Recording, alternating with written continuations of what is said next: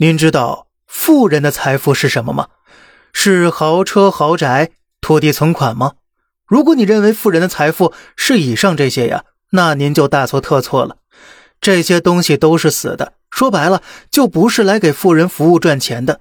富人真正的财富啊，只能是一个东西，那就是穷人，而且是缺钱的穷人。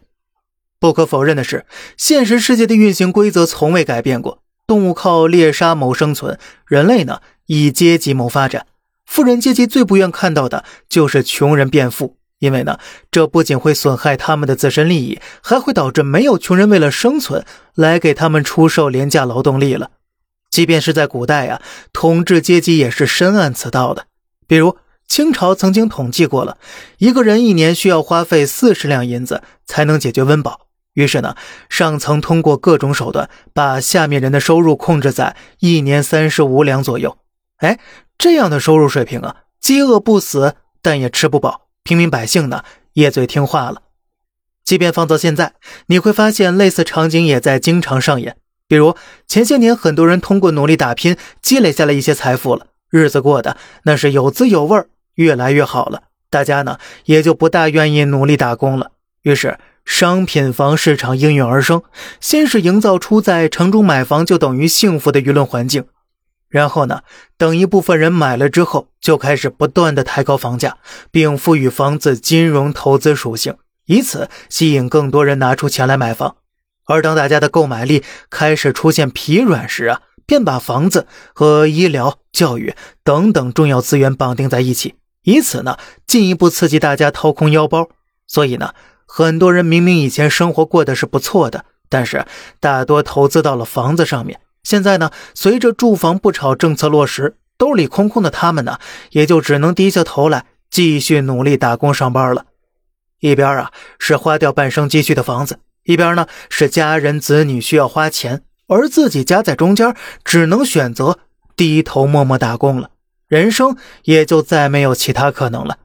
而这种场景啊，正是富人阶级喜闻乐见的，因为啊，只有这样，你在给他们服务、帮他们赚钱时，才能够选择骂不还口，从而听话做事不敢辞职。而这呢，也就是为什么八零、九零、零零后啊，每一代人都会出现一次整顿职场的闹剧了。其根本原因是什么呀？对，和您想的一样，那就是因为啊。在他二十郎当岁、刚刚毕业的时候啊，他根本就不会想那么多，也没有那么多的贷款、那么多的压力、那么多的房子背在他背上。综上所述啊，富人最在意的是什么？不是他有多少钱，而是是否有足够多的人缺钱。